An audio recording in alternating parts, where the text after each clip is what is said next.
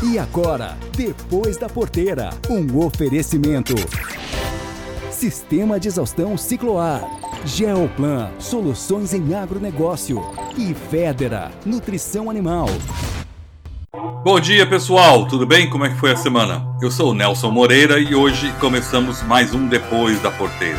Na conversa da varanda dessa semana temos uma entrevista com o Manuel Oliveira, que é o diretor executivo do IBRAHORT, Instituto Brasileiro de Hortaliças, aonde vamos fazer um cenário sobre como foi a década passada para esse setor e vamos falar um pouco sobre as tendências daqui para frente. Teremos ainda o clima, notícias, mercado, mundo startup, comentários e muito mais. É logo depois da música e do comercial. Já voltamos. Se cuida aí e fique esperto, que ele tá por perto e essa porra mata. Se cuida e fique em casa, que essa porra mata. Máscara no rosto, que essa porra mata. Lava sempre a mão, que essa porra mata. E passa álcool gel, que essa porra mata. Lava o sapato quando entrar em casa. Depois vai tomar banho, que essa porra mata. Melhor se prevenir do que chorar depois. Siga esses conselhos que essa porra mata. Conta pra todo mundo que essa porra mata. Se cuida aí, fique esperto. Ele tá por perto e essa porra mata. Ele tá por perto e essa porra mata.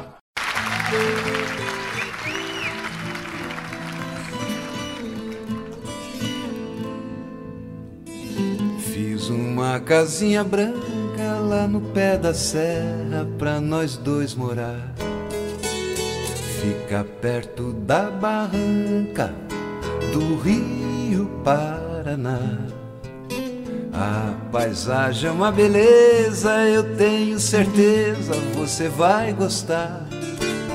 Fiz uma capela bem do lado da janela pra nós dois rezar. Quando for dia de festa, você veste o seu vestido de algodão Quebro meu chapéu na testa para arrematar as coisas no leilão. Satisfeito eu vou levar você de braço dado atrás da procissão. Vou com meu terno riscado, uma flor do lado e o meu chapéu na mão. Vou com meu terno riscado, uma flor do lado e o meu chapéu na mão.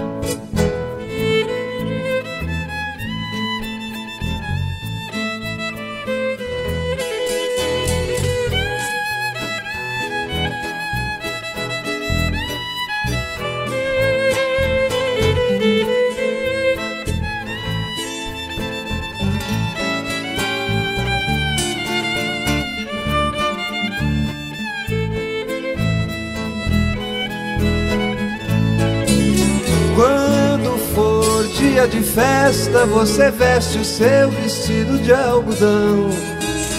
Quebro meu chapéu na testa para arrematar as coisas no leilão. E satisfeito eu vou levar você de braço dado atrás da procissão. Vou com meu terno riscado, uma flor do lado e o meu chapéu na mão. Vou com meu terno riscado, uma flor do lado e o meu chapéu na mão. Conversa na varanda. Então, meu caro Manuel, bom dia para ti. Muito obrigado por ter vindo, é um prazer recebê-lo. Obrigado, Nelson. É um prazer estar com você aqui. Obrigado pelo convite. É, nós aqui no Ibrahort temos aí a função de representar o setor de hortaliças e ajudar aí no desenho né, das mudanças e no crescimento do segmento. É, estamos aí, é um prazer estar contigo aqui e poder passar um pouco das informações e do conhecimento que a gente vem acumulando. Então vamos começar. Análise. Como foi para o setor essa década 2011-2020. É, ela é extensa para um setor que vive praticamente do dia a dia ou do mês a mês, né, em termos de produção e em termos de consumo mas eu imagino que seja possível dar um cenário da repercussão ou do movimento dessas culturas. E aí, começando, quantas culturas cabem dentro do Ibrahort? É, hoje o Ibrahort representa hortaliças como um todo. Né? Se a gente pegar os nossos associados, ver os produtos que eles, ter em torno de 25 a 30 produtos diferentes. Né? Temos produtores aí das, das principais culturas, né? tomate, batata, as folhosas, alface, brócolis, repolho, pimentão, e o Ibrahim é um instituto jovem, tá chegando aí próximo de, de 10 anos. Ele nasceu de uma demanda na Câmara Setorial Federal, lá em Brasília, de ter uma, um instituto que representasse o setor de forma nacional. É, hoje a gente está aí com é, quase 50 associados. E aí, como é que foi o setor nessa década, para ele, assim, como um todo? Hortaliça ainda é um setor que tem é, uma possibilidade de, de crescimento real, mas é um segmento que tem uma oscilação muito grande né, de oferta e demanda. Você tem momentos nesses 10 anos de crescimento de 3%, como você tem momentos de crescimento de quase de 11%. Então tem uma oscilação muito grande, né, mas a gente pode falar que nos últimos 10 anos tem um crescimento em torno de 4,5%, 5% ao ano ao longo dos últimos 10 anos. E por uma infelicidade, a gente tem o ano de 2020, que foi um ano de retração. Né? Quando a gente falar um pouco das cadeias, a gente tem uma movimentação diferente. Mas teve uma retração próximo de 8% no ano de 2020, em função das restrições de movimentação, do fechamento de muitos pontos de venda, feiras, as feiras é, tiveram impedidas por um tempo de, de, de funcionar, as redes de fast food, os restaurantes, as cozinhas industriais, escolas, tal. É, teve impacto, mas é um setor bastante resiliente. Né? É, teve uma redução de 8%, mas se o mercado reagir, ele, ele volta de novo e se recoloca. Mas para o ano 2020 foi, foi um ano que a gente viu que teve uma, uma retração significativa que nos últimos 10 anos a gente não tinha visto. Manuel, quando falas em retração, é sempre relação a consumos, direto. Quando, quando eu falo retração, é quando a gente olha a cadeia inteira. A gente olha a cadeia de abastecimento e retração. É, aonde aconteceu a retração? Tá? No ambiente atacado. Hoje nós temos uma rede de centrais de comercialização no Brasil, que é, são CEASAS. A gente tem aí 61 CEASAS né, que fazem parte da rede de comercialização. É, nessa rede, de, de, distribuição, a gente teve uma retração de 14%. Mas aí fala assim, não, mas por que foi só 8% né, no total? Porque boa parte dessa produção se deslocou através das redes varejistas, que foi o único ponto de venda aberto. Então você fala assim, ah, teve redução, teve redução da cadeia. Agora, se você coloca o FLV dentro dos supermercados, eles saíram lá de, de em torno de 6% FLV, então as hortaliças estão ali dentro, para 10% das vendas do supermercado.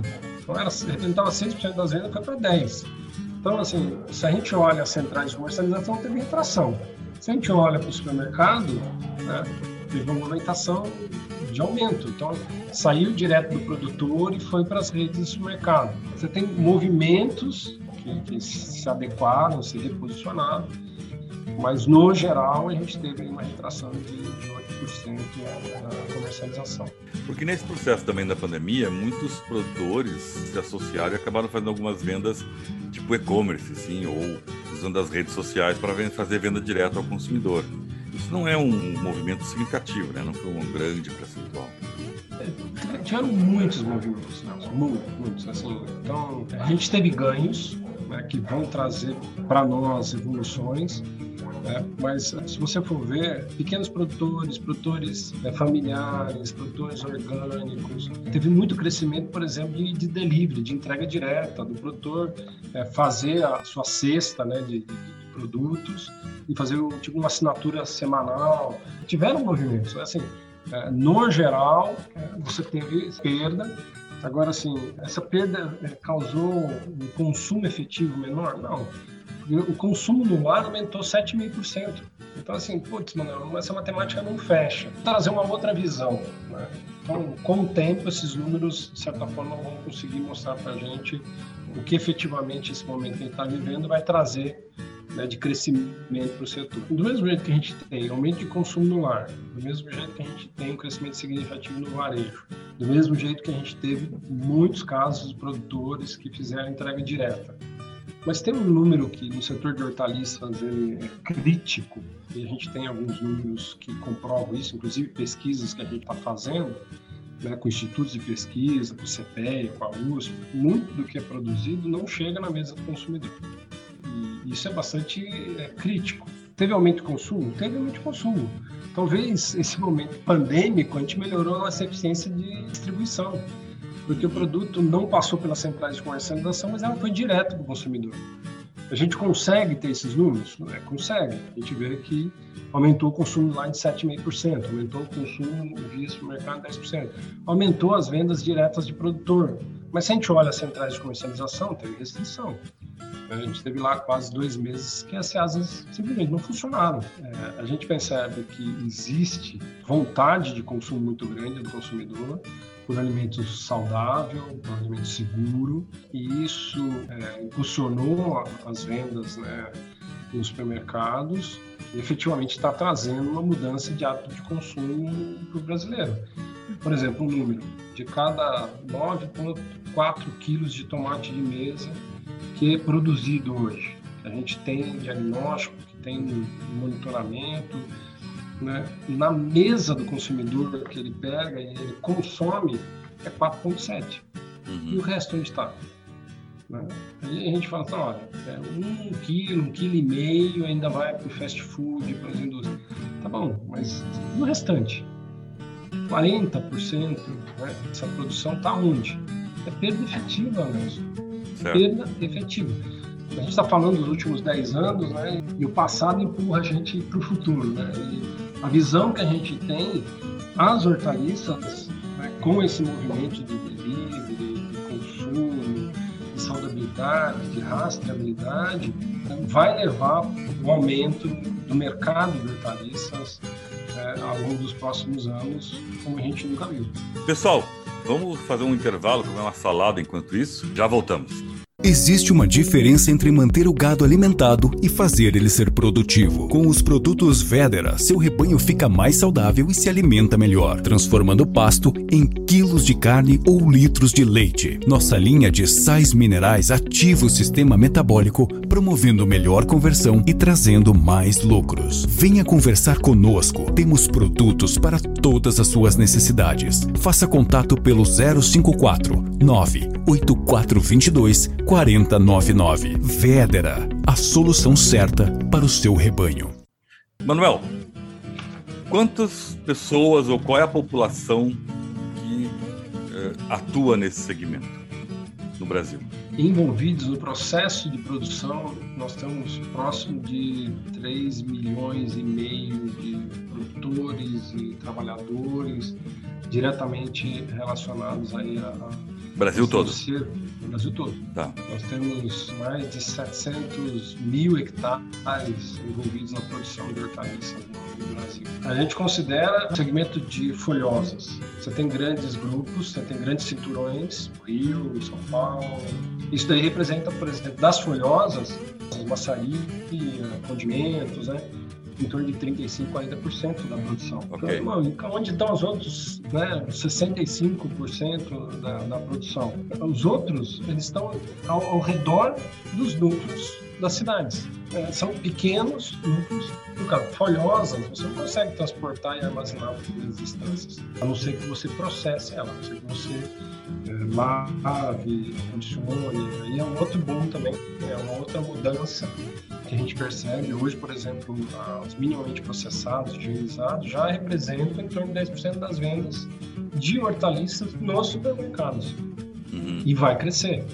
Né? Você vai ver é, consumo fora de, de, hortaliças fora do Brasil, é, a questão do embalado deve crescer. A questão da segurança, né? as pessoas não estão palpando o produto na gôndola. Então, a questão de, de produtos embalados também é um segmento que vai crescer muito nos próximos anos. Os congelados, os embalados. Certo. É, então, isso, isso tem uma tendência muito forte para os próximos anos. Então, assim, é, é, quando você fala ah, onde está a produção, é, nós temos, nesses últimos 10 anos, uma intensificação da migração da, da produção de hortaliças para a região do Cerrado e Nordeste. Uhum. É, você tem, começando de cima para baixo lá, você tem desde a Serra de Iapaba, no Ceará, produzindo pimentão em estufa, tomate em estufa.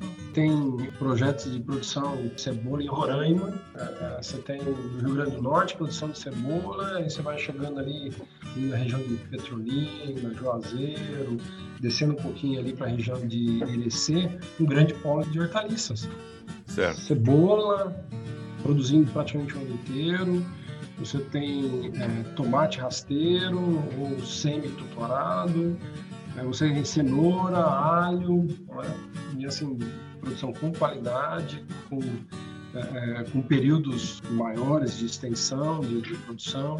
Aí você descendo um pouquinho, você chega na região de Mucugê, na região né, da Chapada Diamantina, uma região maravilhosa, onde você produz batata o ano inteiro. Uhum. Isso é uma condição única, com índices de produtividade altos, né? Chegando aí a 900 a 1000 sacas de, de batata por hectare. Ok. E aí, assim, você tem é, é, Piatã, você tem. É, depois você vai descendo ali, você vai chegar na região de, do, do Triângulo Mineiro, Alto Parnaíba, São Gotardo, é, que é a região do Cerrado. Ali, ali é uma região muito promissora, está se desenvolvendo muito. É, Cristalina, Goiás. Né? Goiás é um grande polo de produção de tomate, tanto de mesa como de indústria. Né? Tem grandes, grandes projetos de produção de, de indústria na, na região de Goiás. né, que aí já vai preenchendo. São polos que nos últimos 10 anos cresceram, em alguns lugares, uma taxa de crescimento acima de 20% ao ano. Existe alguma das hortaliças que começou a ter mais destaque no consumo ou elas todas têm mais ou menos o mesmo padrão? Olha, a gente percebe alguns movimentos, né? Está muito associada à, praticidade. Você, você tem mudanças da forma de consumir. Tem o pimentão, que até poucos anos, há poucos anos atrás teve uma redução muito grande né, em questão de mudança na forma de produção. E hoje é um produto que você vê, por exemplo, cultivo protegido, projetos né, contínuos e áreas crescendo. Então, o pimentão ele está se destacando por ter qualidade, por ter padrão, por ter mais disponibilidade. Você tem aí o pimentão doce. Então, é, você começa a ver inovações. Hoje o consumidor ele está querendo cada vez mais ter alternativas. Tem a, as mini saladas, né, que são folhinhas pequenas. Quem experimenta uma folha de beterraba, folha de beterraba, é doce, é uma coisa formidável, palatável. Os tomates, tomate cereja, tomate rama. né? Então, está tendo uma diversificação e isso está impulsionando as mudanças. As saladas né, prontas, saladas é, minimamente processadas, lavados, higienizados, isso também é uma outra tendência que está trazendo praticidade. As pessoas querem coisas práticas. Né? É, muito- a, a gente chama de hortaliça, né? É, as batatas, né? fora, do, fora do Brasil, é, você vê é, a batata é, tratada como fonte de carboidrato. No Brasil, ela é hortaliça. Batata é, pré-frita né? é, tem crescido 7% ao ano nos últimos anos né? e vai continuar crescendo. E no meio da pandemia, é, a facilidade, né, a praticidade, as pessoas já consumiam batata no fast food e agora está levando batata frita para dentro de casa. Uhum. Que é prático, é fácil, consegue estocar. A me- A mesma coisa acontece com brócolis, né, com couve-flor, com produtos que podem ser congelados. né. Também é um, é um outro segmento que cresce 7% ao ano. Agora você fala assim, ah, brócolis está aumentando o consumo? Está aumentando o consumo de brócolis congelado, causa da pra- praticidade, da facilidade. né? Mas está aumentando a produção de brócolis? Está. Mas com pequenas migrações, está indo para regiões mais frias, né? Ele tem condições de controlar é, produtos biológicos. Então, tem, tem muita mudança, Nelson, muitas mudanças, muitas mudanças. E mudanças boas né, que vão trazer um alimento mais saudável, mais seguro, mais continuidade de fornecimento, né, produtos mais fáceis de serem adquiridos. Então, essa mudança está acontecendo. Pessoal, vamos dar mais uma parada, vamos tomar um suco verde e já voltamos, tá? A Climatempo é a principal parceira do produtor rural quando o assunto é planejamento e rentabilidade no campo. Com o AgroClima Pro, você pode consultar relatórios, previsões para até seis meses e acompanhamento da chuva em tempo real. Tudo isso de onde você estiver. Monitore a sua fazenda talhão por talhão, otimize o seu plantio e planeje a sua safra para ter mais produtividade. Acesse agroclimapro.com.br. Clima Tempo, a Storm Dew Company. Bom, voltamos aqui com o Manuel Oliveira, que é diretor executivo do Ibrahort. Manuel, me conta uma coisa. Das várias hortaliças, vamos dizer assim, existe aquela que cresceu em produção no Brasil, teve mais forte por conta de consumo, a batata cresceu mais em regiões, em áreas, ou o brócolis teve uma ascendência pelo gosto do consumidor, na verdade, ou tudo é assim, parelho? De forma geral, né, é, é, tudo teve uma, um crescimento aí em torno de 4,5%, 5% na última década. Mas, obviamente, alguns produtos tiveram comportamentos diferentes. Na última década, né, nós temos aí o alho, que vem se profissionalizando e criando um ciclo. Né? É, durante muito tempo a gente foi até hoje nós somos bastante dependentes de importação de alho. Lá, em torno de 50% do que a gente consome no Brasil de alho é alho importado. Quase 50% do alho importado vem da China. Nós temos da Argentina, né, que pela relação do Mercosul é um grande fornecedor, é como se fosse né, um parceiro do Brasil, né? então no momento de demanda lá a gente exporta para eles, né? na, nossa entre safra eles exportam para nós também. É, é um grande parceiro aí, argentino na área de hortaliças, principalmente é, cebola e alho. Mas o alho no Brasil, é um produto que vem crescendo nos últimos três anos, ao redor de mil hectares por ano nos últimos três anos. Então, 19, 20, 21 essas são as tendências. Vamos chegar aí a 16 mil hectares de, de alho e a gente ainda tem os outros 50% que a gente importa para explorar. Obviamente tem uma adequação de preço, de qualidade de produto. O alho, né, nós, nós tivemos um crescimento é, significativo no ano passado e a gente partiu aí de é, uma média de 1,5 kg por habitante ano para 1,7 no meio da pandemia.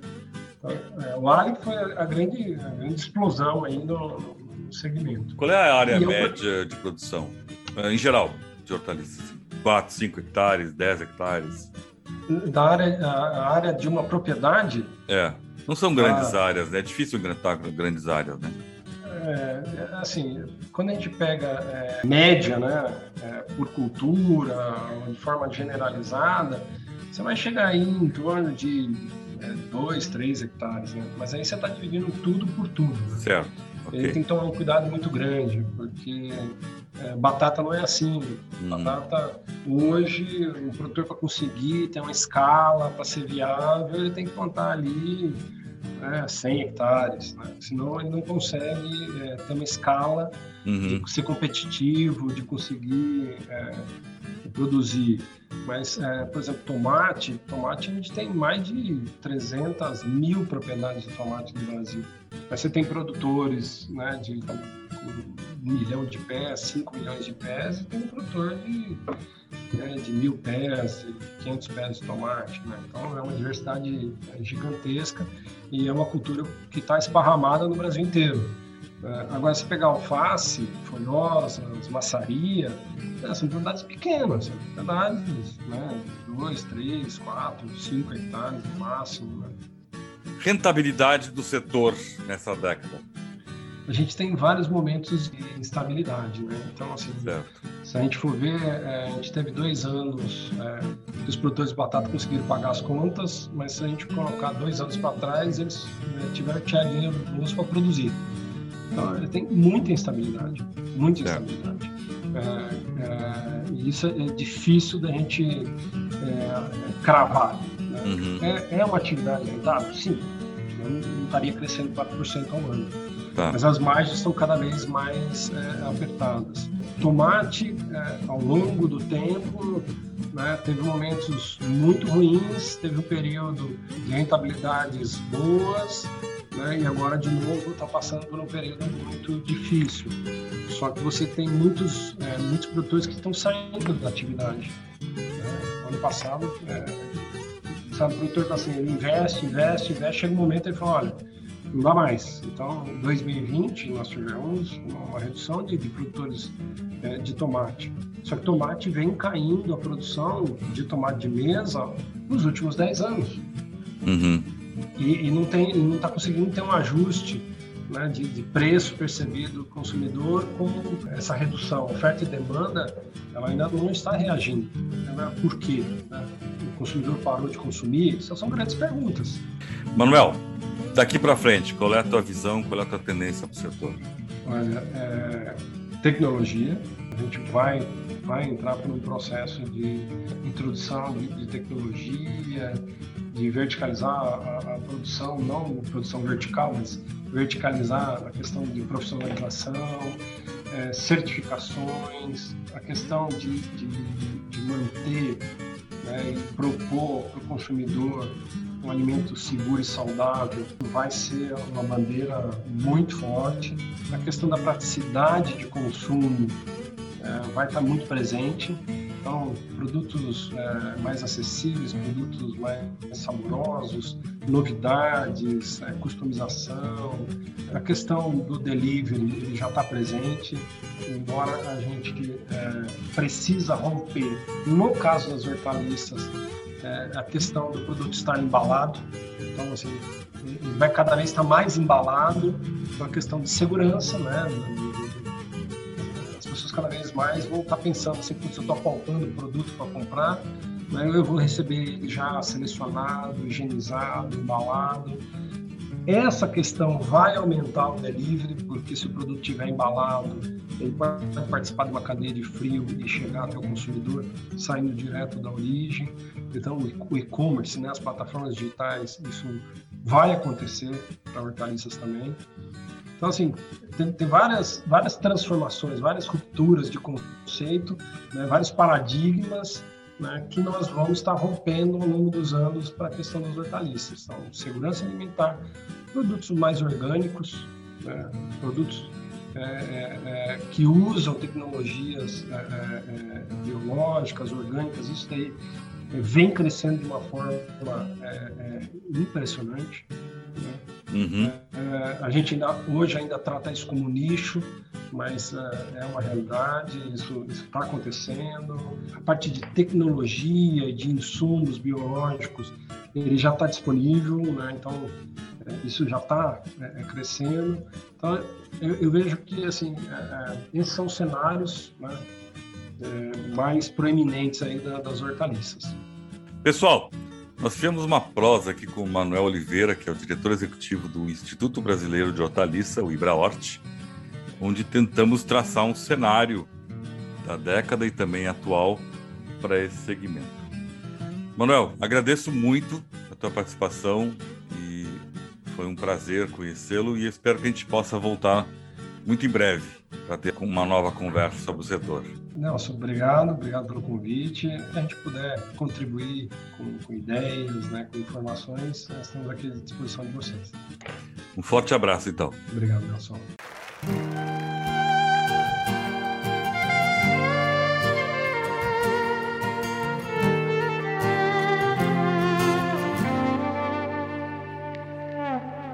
Pra que falar se você não quer me ouvir? Fugir agora não. Mas não vou chorar se você quiser partir. Às vezes a distância ajuda. E essa tempestade um dia vai acabar. Só quero te lembrar de quando a gente andava nas estrelas, nas horas lindas que passamos juntos. A gente só queria amar, amar, e hoje eu tenho a certeza. A nossa história não termina agora. Pois essa tempestade um dia vai acabar. Yeah.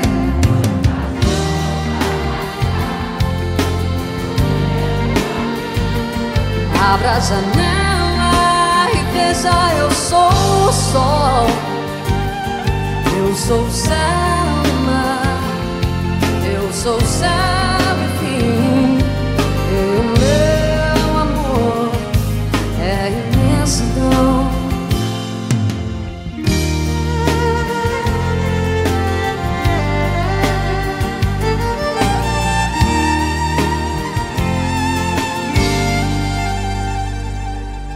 Só quero te lembrar de quando a gente andava nas estrelas, nas horas lindas que passamos juntos.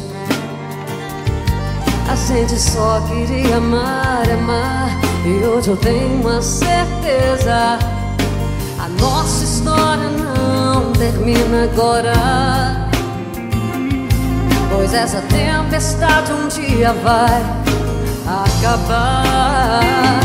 Quando a chuva passar, quando o tempo abrir, abra a janela e veja eu sou o sol, eu sou o céu e mar, eu sou o céu e fim, e o meu amor é imensidão quando a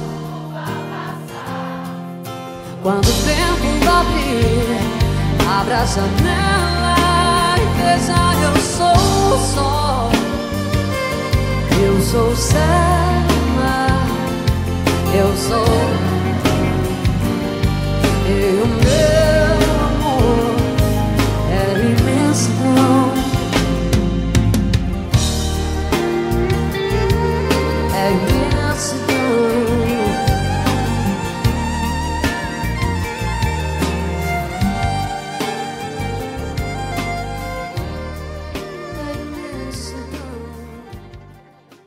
A música que abriu o programa foi Casinha Branca, interpretada por Renato Teixeira, um dos clássicos do sertanejo raiz. Depois, a pedido do nosso convidado Manuel Oliveira, Quando a Chuva Passar, interpretado por Paulo Fernandes. A seguir, clima, notícias e muito mais. E agora, o tempo e a temperatura. Olá para você, produtor que está conectado aqui no Depois da Porteira. Sou Ângela Ruiz da Clima Tempo e nós vamos falar um pouquinho de como fica a previsão do tempo para este final de abril e também os primeiros dias de maio. A tendência é que essas temperaturas baixas no sul do país subam gradativamente nos próximos dias. No fim de semana, o tempo segue firme e seco. A partir do dia 3 de maio, uma frente fria avança pela costa. Então, entre os dias 3 e 9 de maio, os maiores volumes de chuva acumulados serão observados entre o Rio Grande do Sul e Santa Catarina, principalmente no litoral destes dois estados. Estimam-se pelo menos 50 milímetros de chuva no leste do Rio Grande do Sul. O fato é que a volta da chuva acontece em um momento que boa parte da safra já estará colhida e a precipitação servirá para o aumento da umidade do solo para posterior preparo e instalação das culturas e pastagens de inverno. No Paraná, a chuva não alcança todo o estado, mas aumenta a umidade do solo para mitigar perdas na segunda safra de milho e avanço na instalação do trigo no sul paranaense. No sudeste do país, os próximos dias serão marcados por sol e tempo seco. No sábado, pode chover rápido no oeste paulista e no Triângulo Mineiro. E no domingo e na segunda-feira, chove rápido na faixa leste do Espírito Santo. Nas demais áreas da região, se estabelece um bloqueio atmosférico que vai impedir o avanço de frentes frias. Isso quer dizer que vem tempo seco e firme por aí. Na costa nordestina, há condições para chuva forte durante os próximos dias. As capitais podem registrar transtornos. Na maioria das áreas agrícolas da Bahia, de Sergipe e Alagoas, exceto oeste baiano, sul e leste do Tocantins e o sul do Piauí, a chuva do fim de semana e da segunda-feira vão contribuir com as culturas de cana-de-açúcar, milho, feijão, soja e mandioca. Com relação à chuva no centro-oeste, não há expectativa de chuvas generalizadas. No Nordeste e Norte de Mato Grosso do Sul e no Mato Grosso podem ocorrer algumas pancadas de chuva neste fim de semana, de forma isolada, que não vão acumular grandes volumes. Serão volumes baixos e, como eu disse, pancadas muito isoladas, que não vão conseguir colaborar o suficiente com a umidade do solo para o milho safrinha. O ar seco vai ganhar força na segunda-feira sobre a região centro-oeste e nos próximos dias a região central do país continua com tempo seco e temperatura alta, e isso vai contribuir para o aumento da evapotranspiração. A tendência completa para maio e mais detalhes sobre a previsão do tempo na sua cidade você encontra no www.climatempo.com.br. Eu vejo você na semana que vem. Até lá! E agora, vamos a um giro da notícia. Giro da notícia. Ministério da Agricultura, Pecuária e Abastecimento e o Banco do Nordeste lançam um programa de fomento à agricultura irrigada no Nordeste. A meta é ampliar a área de agricultura irrigada na região em 80 mil hectares até 2024 e modernizar 8 mil hectares de sistemas de irrigação obsoletos. Além dos estados do Nordeste, o programa vai beneficiar o norte de Minas Gerais e o norte do Espírito Santo. A iniciativa é feita pelo crédito Profinor do BNB aos pequenos e médios produtores rurais para que possam adquirir e instalar equipamentos de irrigação mais eficientes e sistemas de energia alternativa. Ao todo, o montante destinado aos créditos soma 900 milhões de reais, com taxas de juros que variam de 4,38% a 4,78% ao ano dependendo do produtor e com bônus de adimplência. Reportagem Paloma Custódio. Pesquisa feita pela Associação Brasileira de Piscicultura mostra o Maranhão no quinto lugar do ranking brasileiro de produção de pescado, com 48 mil toneladas. A principal espécie cultivada é o tambaqui, com mais de 90% da produção. Na região, a piscicultura é uma atividade em expansão. Os principais motivos para este crescimento são a demanda de peixes em cativeiros, o baixo custo de manutenção, a boa remuneração dos produtores, a grande disponibilidade de água e de área para o cultivo. O Maranhão figurou como o terceiro produtor brasileiro de peixes nativos no ano de 2020, à frente do Pará e Amazonas, com a produção estimada de mais de 40 mil toneladas, 5,94% maior que a do ano anterior. Reportagem Larissa Lago. Números divulgados pelo Índice de Preços ao Produtor de Grupos de Produtos Agropecuários, o IPPA, do CPEA, mostram que os preços da maioria dos produtos agropecuários seguiram elevados no primeiro trimestre de 2021. Em comparação com o mesmo período de 2020, o índice avançou 14,1%. Esse cenário é resultado principalmente do aumento expressivo no valor dos grãos. O preço da soja aumentou 43%, do arroz 30%, 22% do algodão, 19% milho e 11% trigo. Com esses valores, o aumento foi de 32,8% no primeiro trimestre de 2021 em relação ao mesmo período do ano passado. Por outro lado, o preço da cana e do café recuou 10,8% e os produtos hortifrutícola também abaixaram 9,8% em termos reais. No total, entre o último trimestre de 2020 e o primeiro de 2021, o IPPA apresentou queda de 5,1%. Reportagem Larissa Lago.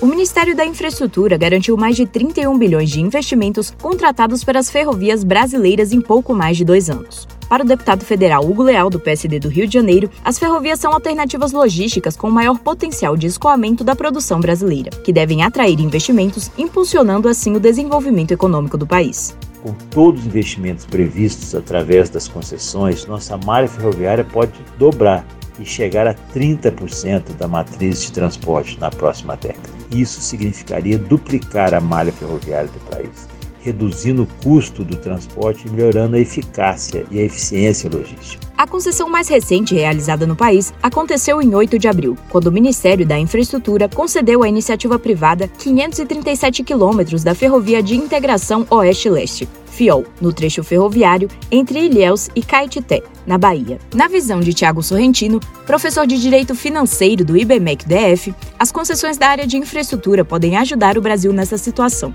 principalmente de crise sanitária, econômica e social, causada principalmente pela pandemia da Covid-19. Você precisa ter outras medidas secundando essas concessões de uh, infraestrutura, mas elas fazem parte sim de um plano mais abrangente para conseguir fazer com que o Brasil entre num rumo mais virtuoso do que ele se encontra agora. De acordo com os dados do Ministério da Infraestrutura, atualmente a malha ferroviária corresponde a 15% da matriz de transporte brasileira e há o objetivo de dobrar essa porcentagem nos próximos 10 anos, para reduzir o custo do transporte e melhorar a eficiência logística do agronegócio. Reportagem Alan Rios e Rafaela Gonçalves. Foi publicado no Diário Oficial da União desta segunda-feira o Zoneamento Agrícola de Risco Climático, o ZARC, referente ao ano safra 2021-2022. O documento orienta para o cultivo de arroz de sequeiro no Distrito Federal e nos estados de Goiás, Mato Grosso, Mato Grosso do Sul, Bahia, Maranhão, Piauí, Acre, Pará, Rondônia, Roraima, Tocantins, Espírito Santo, Minas Gerais, São Paulo e Paraná e para o cultivo de arroz irrigado em São Paulo, no Rio Grande do Sul e em Santa Catarina. O modelo agroclimático aplicado ao estudo de ZARC permite a identificação de datas de plantio mais favoráveis por níveis de riscos a partir de análises térmicas e hídricas. Assim, os agricultores que seguem as recomendações do ZARC estão menos sujeitos aos riscos climáticos e poderão ser beneficiados pelo Programa de Garantia de Atividade Agropecuária e pelo Programa de Subvenção ao Prêmio do Seguro Rural. Reportagem Larissa Lago prevenir e solucionar os problemas na armazenagem, o sistema cicloar de exaustão, aeração e iluminação contribui para a manutenção da qualidade dos grãos. O exaustor conta com um inovador sistema luminária que proporciona redução de custos de energia, menor perda de peso da massa do grão e eliminação da condensação. Proteja sua safra e aumente seus lucros. O Cicloar Exaustão Aeração garante a qualidade dos grãos armazenados. E agora, Mundo Startup, apresentado pela Kátia Desessart.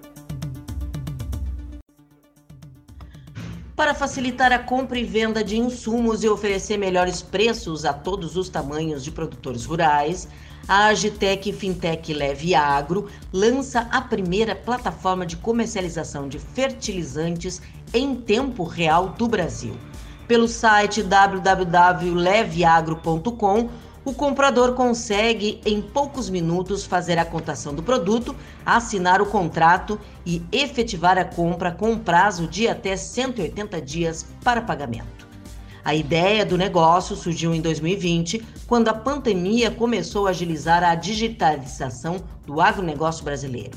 E o CEO da Leve Água, Eduardo Nunes, identificou a dificuldade de pequenos e médios agricultores conseguirem efetivar boas compras de insumos ele explica que quando trabalhava no setor de fertilizantes, na NPK Soluções, que atendia clientes de porte corporativo, percebeu que todo o trabalho poderia ser agilizado pela plataforma, trazendo vantagens e redução de custos para todos os envolvidos.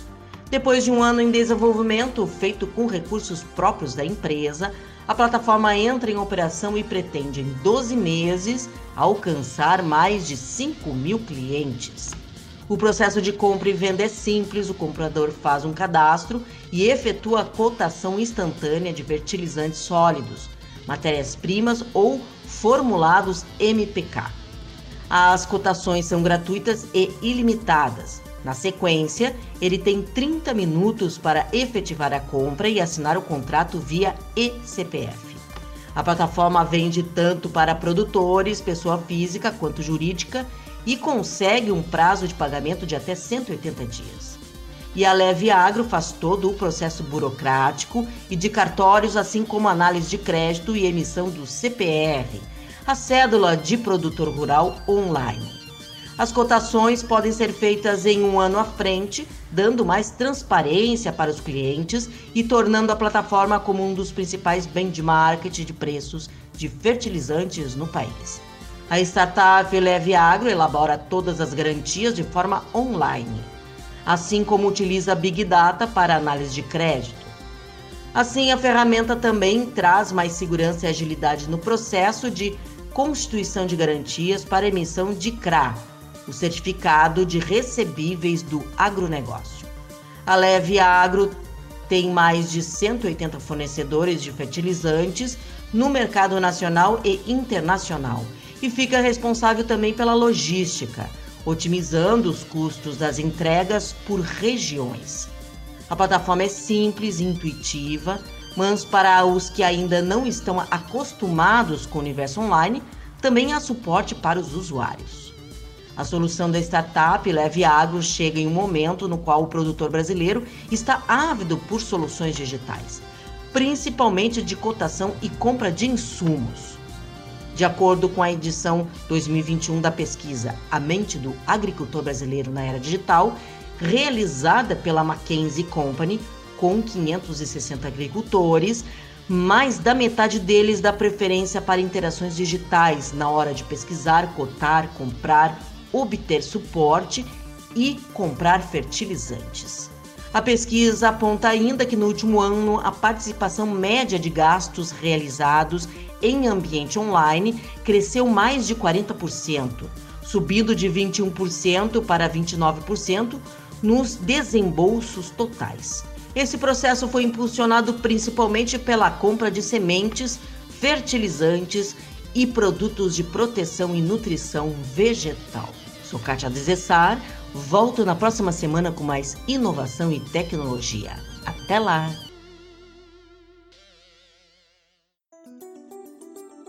soja, milho, boi gordo, preço do leite. Vem aí as informações do mercado agropecuário.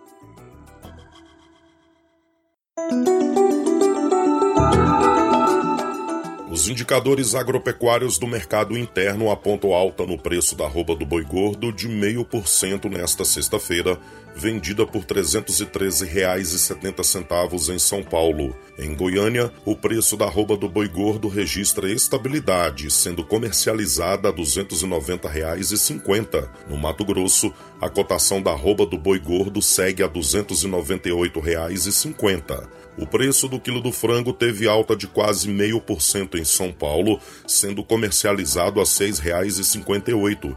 O quilo do frango vivo é vendido a R$ 4,80 no Paraná, R$ 4,45 no Rio Grande do Sul e a R$ 3,30 em Santa Catarina. A carcaça do suíno é negociada a R$ 11,88 o quilo em São Paulo. No Mato Grosso, o quilo da carcaça suína é vendido a R$ 10,50. O suíno vivo está cotado a R$ 7,70 em Goiânia, R$ 7,30 no Paraná e a R$ 5,80 em Santa Catarina. As informações são do canal Rural Icepeia. Reportagem Cristiano Gorgomilos.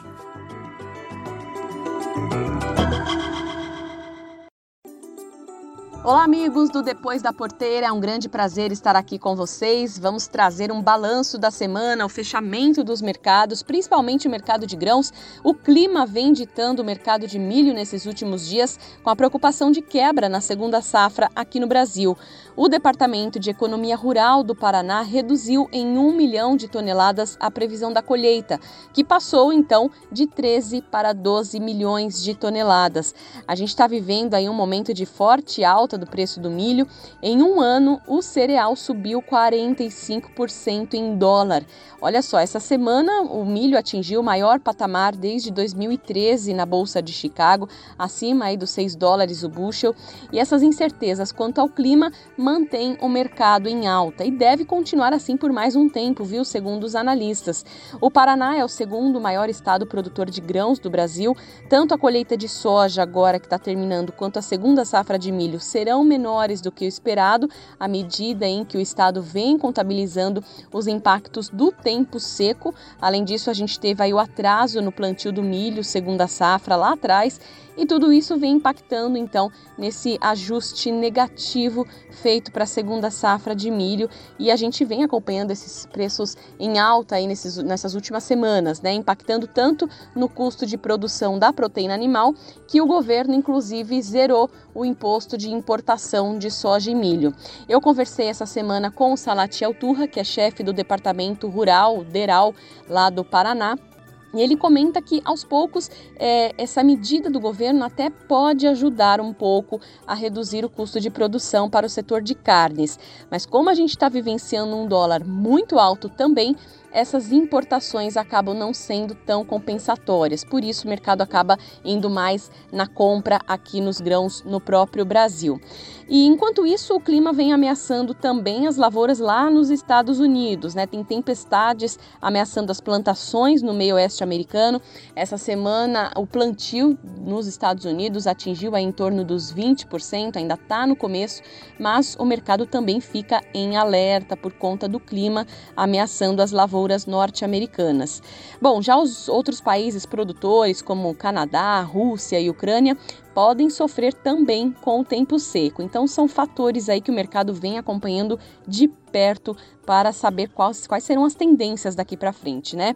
Bom, falando agora sobre dólar, o dólar que veio subindo, veio caindo aí ao longo da semana, na última quinta-feira recuou 0,4%, no patamar aí em torno dos R$ 5,33. Esse é o menor patamar de fechamento desde o dia 26 de janeiro deste ano. A gente viu aquele boom do dólar, de repente teve essa queda aí desde 26 de janeiro, a gente está nesse patamar agora em torno dos R$ 5,33. E o Ibovespa, que também oscilou bastante essa semana, vai fechando aí a semana com pregão aos 120 mil pontos. É estável em relação ao que a gente vem acompanhando mesmo nas últimas semanas, né? Mas esses foram os destaques, então, do nosso boletim de hoje, só para ressaltar aí que o dólar nesse mês de abril chegou a uma queda acumulada de 5%. A gente vem encerrando aí o mês de abril, então, com forte alta no preço do milho, a soja também valorizada na Bolsa de Chicago, preço aqui também no nosso mercado físico, e o dólar, portanto, essa queda acumulada em torno dos 5%. Bom, esses foram os destaques de hoje. Lilian Munhoz, de São Paulo, para o Depois da Porteira. Bom, os preços do suíno vivo eles continuam em alta em todas as regiões acompanhadas pelo CPEA. É, na última semana os preços estiveram um pouco mais estáveis, né? não houve uma alta tão intensa, mas ainda assim continuam bastante elevados. Esse movimento ele vem mantendo em recuperação o poder de compra do suinocultor frente ao farelo de soja, que é um, um importante insumo de alimentação animal, que por sua vez no mês é, registra desvalorização. Já frente ao milho, o cenário ele segue ainda desfavorável ao sonocultor, né? tendo em vista que o avanço nos preços do cereal ele é ainda mais intenso que o observado para o animal vivo. Né? Inclusive aí em relação ao milho, a gente já está indo para o sétimo mês consecutivo de perda no poder de compra do suinocultor. No caso do frango, do mercado de frango, esse movimento ele é bastante parecido também. Né? A gente está vendo aí uh, um poder de compra frente ao farelo é, em recuperação, né? mas uma queda em relação ao milho. Agora, uma coisa interessante também é a questão da competitividade da carne de frango que aumentou em abril. A carne de frango ela já é uma proteína bastante competitiva e isso ganhou força aí no, no último mês. Apesar das altas nas últimas semanas, os preços médios de abril da carne de frango né, estão inferiores aos de março. Já para as proteínas substitutas, as concorrentes bovina e suína, o movimento ele é de valorização.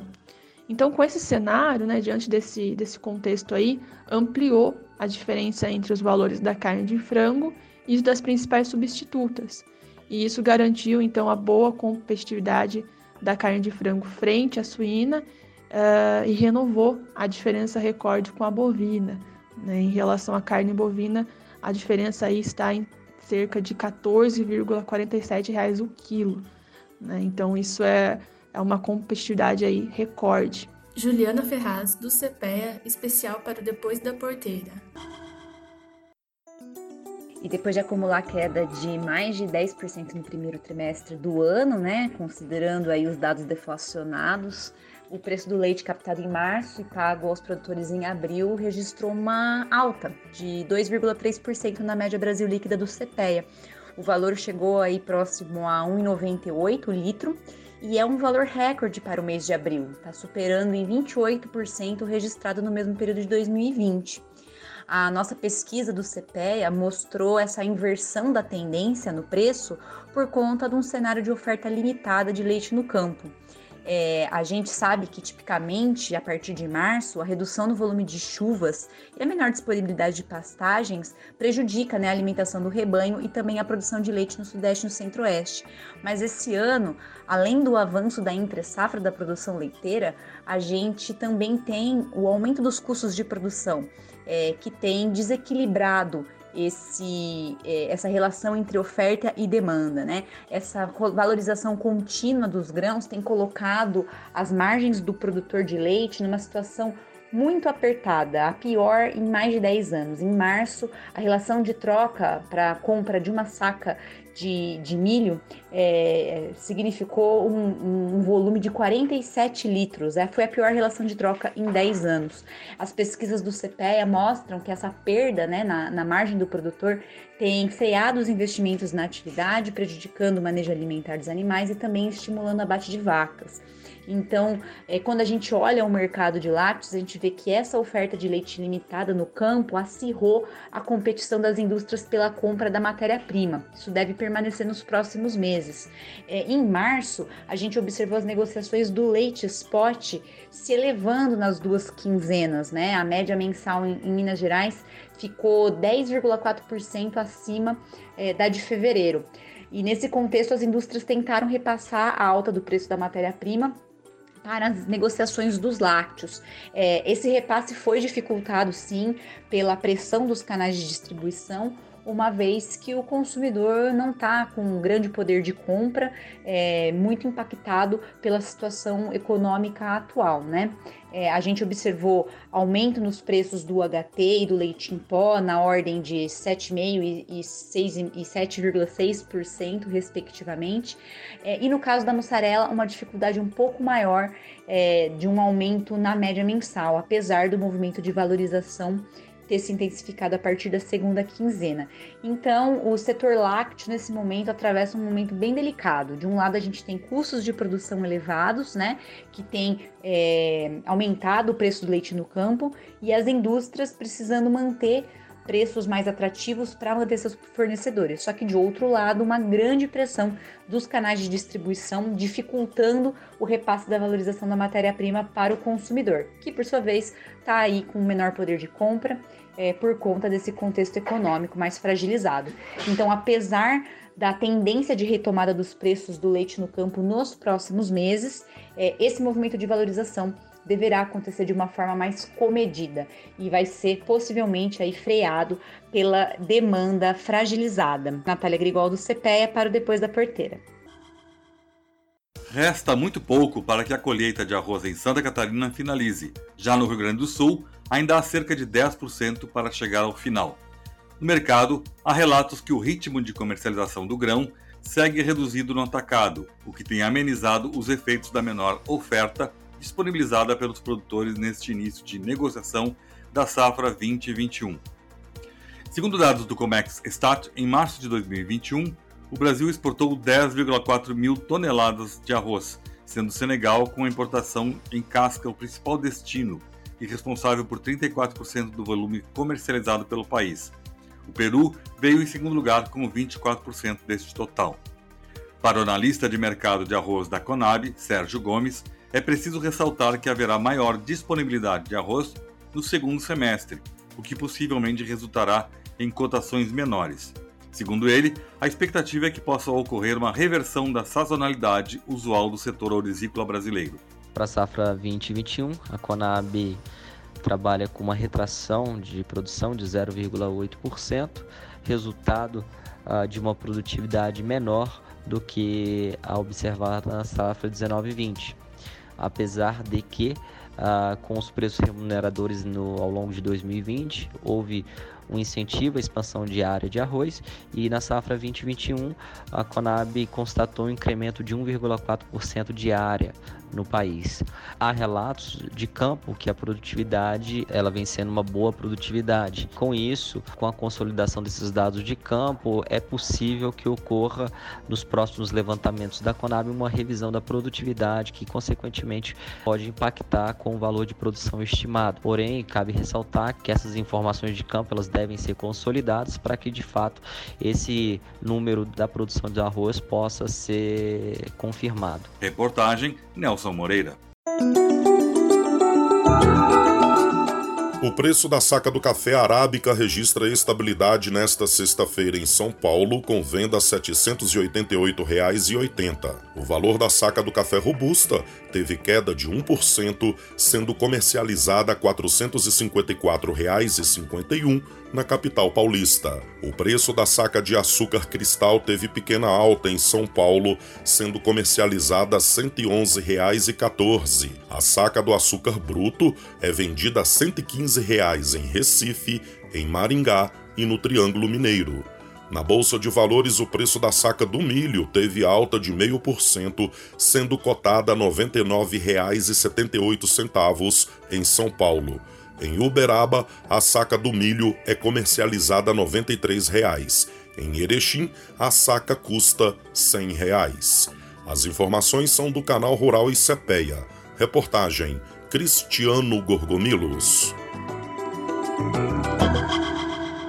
Depois do intervalo, quando ouviremos Olhar Você, cantado por Bavini e Paula Altran, Balvini, por sinal, é filho do Sérgio Reis, teremos os nossos comentários. Já voltamos. Você que é produtor de hortifruti, tá sabendo que a LS Tractor tem os tratores feitos sob medida para sua propriedade? Eles são tão específicos que têm até um nome diferente. São os Hortifruti Tratores. Com ele, você faz as tarefas da sua plantação com eficiência garantida por quem entende do negócio. Afinal, a tecnologia vem da Coreia do Sul, uma das maiores especialistas em hortifruti do mundo. Pode confiar. Vá até uma concessionária, converse com um dos nossos profissionais e garanta o seu Hortifruti Trator. LS Tractor, a marca de tratores que mais cresce no Brasil.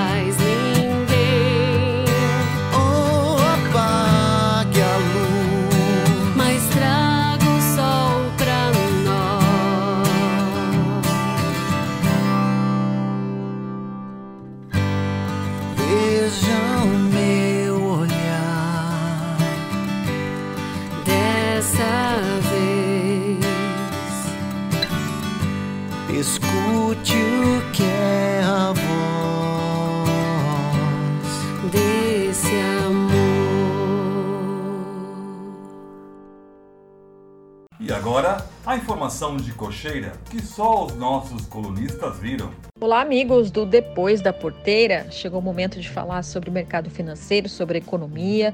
A gente vai aproveitar para fazer um balanço do mês de abril, né? Começando falando da Bolsa de Valores, o principal índice da nossa bolsa, o Ibovespa.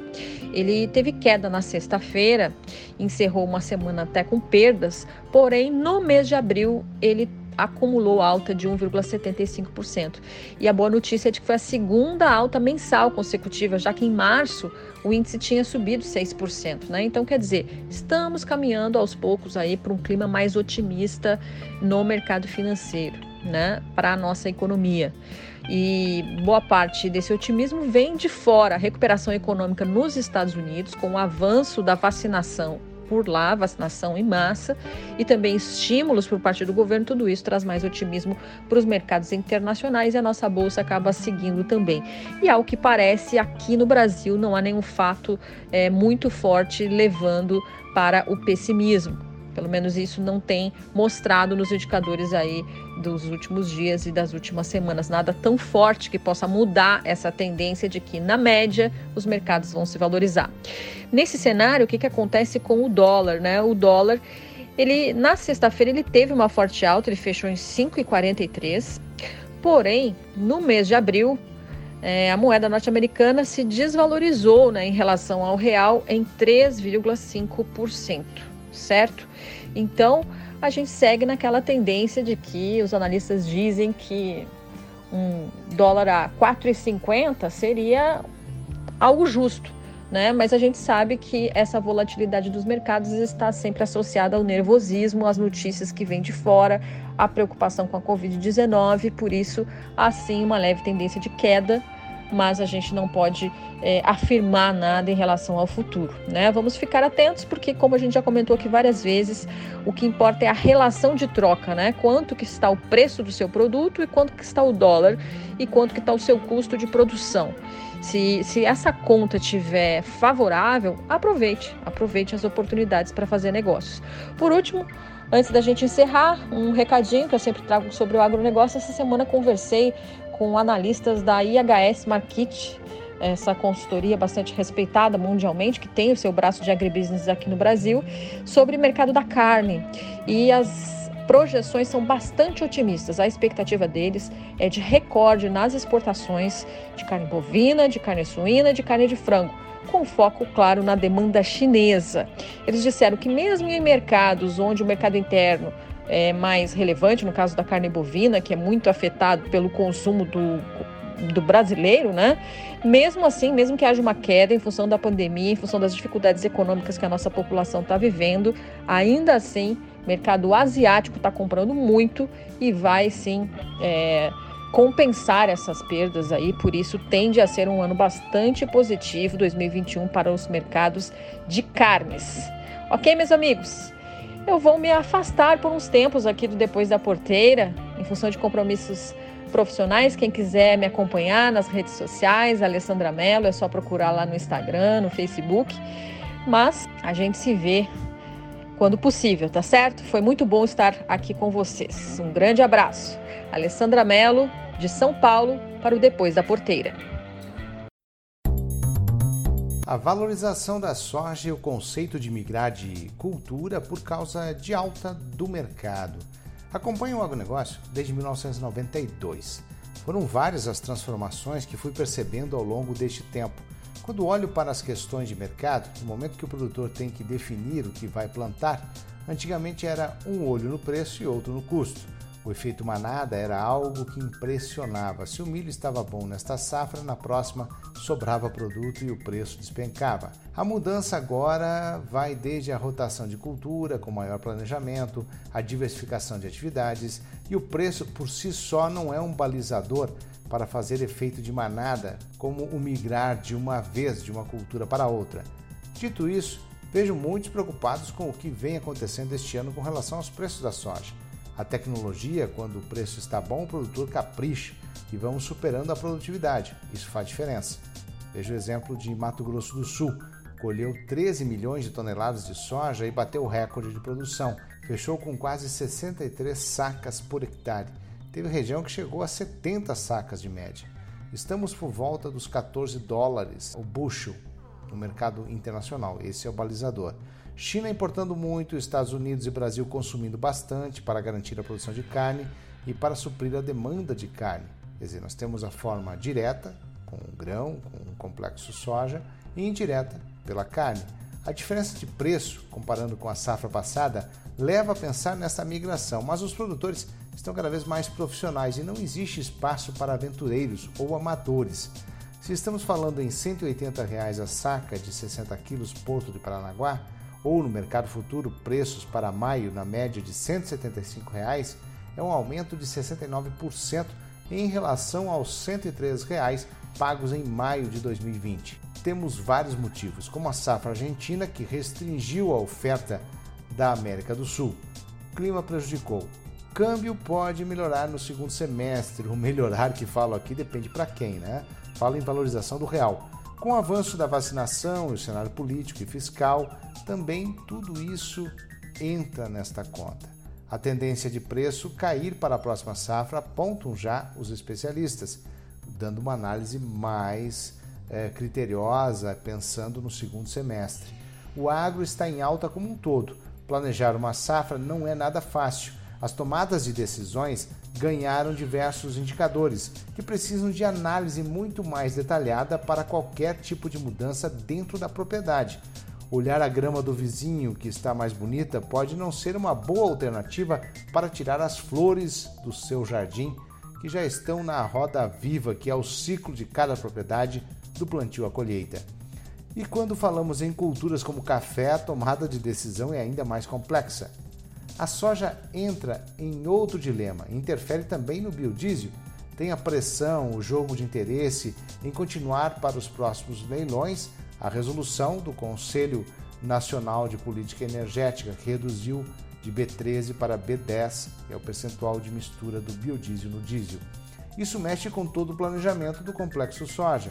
Vale lembrar que o preço da soja em alta levou de arrasto o preço do sebo bovino, também utilizado como matéria-prima para biodiesel.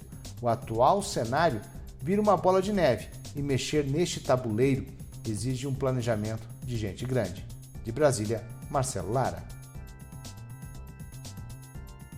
Ontem, o Senado aprovou por unanimidade projeto de lei que autoriza a produção de vacinas contra a Covid nas, nas indústrias que produzem vacinas veterinárias. E agora, o que, que acontece? Tudo seria fácil se não fossem as dificuldades. Agora o passo é a Anvisa, acompanhar lá, né, ver quais são os ajustes que têm que ser feitos, uma formalização com a Anvisa. E a segunda parte, né, o segundo passo, é achar os detentores de tecnologia que queiram vir para o Brasil, porque, uh, ok, está autorizada a cozinha. Temos a cozinha, precisamos agora do chefe de cozinha que é a galera que tem é, a pesquisa, que tem a tecnologia para vir para o Brasil é, produzir isso aqui, né? E eu não posso deixar de sempre trazer uma ideia de uma música, eu estou ouvindo vocês aqui nessa manhã. Olha, o mal não é o que entra pela boca, viu? O mal é o que sai da boca do homem, como já cantou Baby Consuelo e os Novos Baianos. A galera tem que tomar conta. Ou seja, o passo mais importante, a Visa aprovando agora, fazendo ajustes nessas plantas, é nós acharmos os cozinheiros, né? Acharmos o pessoal que quer vir para o Brasil com a tecnologia para produzir aqui no Brasil. Então, esse é o, são os dois passos seguintes importantíssimos dessa positiva decisão do Senado brasileiro. Agroconsciente, com José Luiz Tejom. Depois da Porteira vai ficando por aqui, desejando a todos uma ótima semana. A apresentação é de Nelson Moreira e a produção é da Agropress Marketing e Comunicação. Agradeço a todos pela audiência, espero encontrá-los no próximo programa. Um abraço e até lá!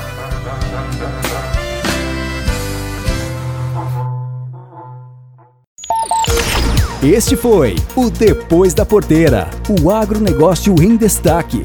Um oferecimento. Sistema de exaustão Cicloar, Geoplan, soluções em agronegócio. E Vedera, nutrição animal.